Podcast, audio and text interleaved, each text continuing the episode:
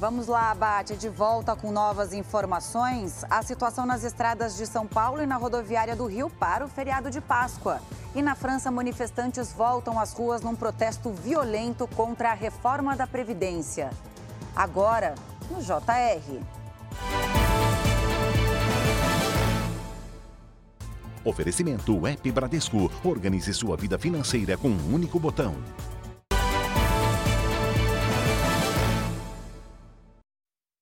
Cerca de 3 milhões de veículos devem trafegar pelas estradas de São Paulo até o domingo de Páscoa. Nós vamos ao vivo com o repórter Guilherme Mendes. Guilherme, boa tarde para você. Onde você está e qual a recomendação por aí? Olá Camila, boa tarde. Olha, a expectativa é que o movimento fique ainda mais intenso, principalmente daqui a pouco, próximo às 6 horas da tarde, horário em que muita gente começa a sair do trabalho. Por isso, quem conseguir deixar a capital paulista mais cedo, melhor. Nós estamos aqui na Marginal Tietê e a gente percebe que o movimento aqui já é bastante intenso. Muitos motoristas pegam a Marginal Tietê para ter acesso às principais rodovias do estado. Agora mesmo, olha só, o trânsito completamente parado. A Polícia Rodoviária Estadual já deu início à Operação Páscoa, que intensifica a fiscalização nas principais rodovias do estado. O movimento deve ficar 34% acima do normal.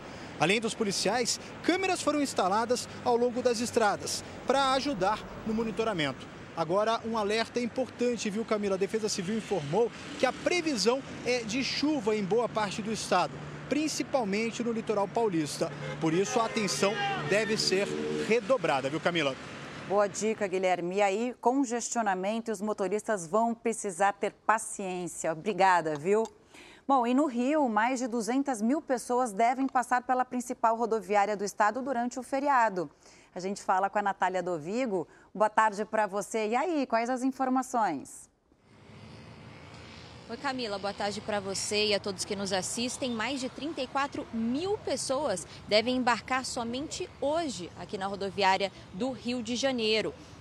Desde cedo, a movimentação tem sido intensa no terminal para chegadas e saídas. Mais de 7.200 ônibus de 41 empresas estão à disposição dos passageiros. Os destinos favoritos dos cariocas são as regiões dos Lagos, Serrana e Costa Verde, além de outras cidades no Sudeste, como São Paulo e Belo Horizonte. A taxa de ocupação dos hotéis aqui na cidade passou os 80%. 3% a mais do que o registrado no mesmo período do ano passado. Volto com você, Camila. Obrigada, bom plantão por aí. E a partir de hoje, o presidente Lula já pode indicar um novo ministro para o Supremo Tribunal Federal. Isso porque o presidente assinou o decreto que concede a aposentadoria ao ministro Ricardo Lewandowski a partir da próxima terça-feira.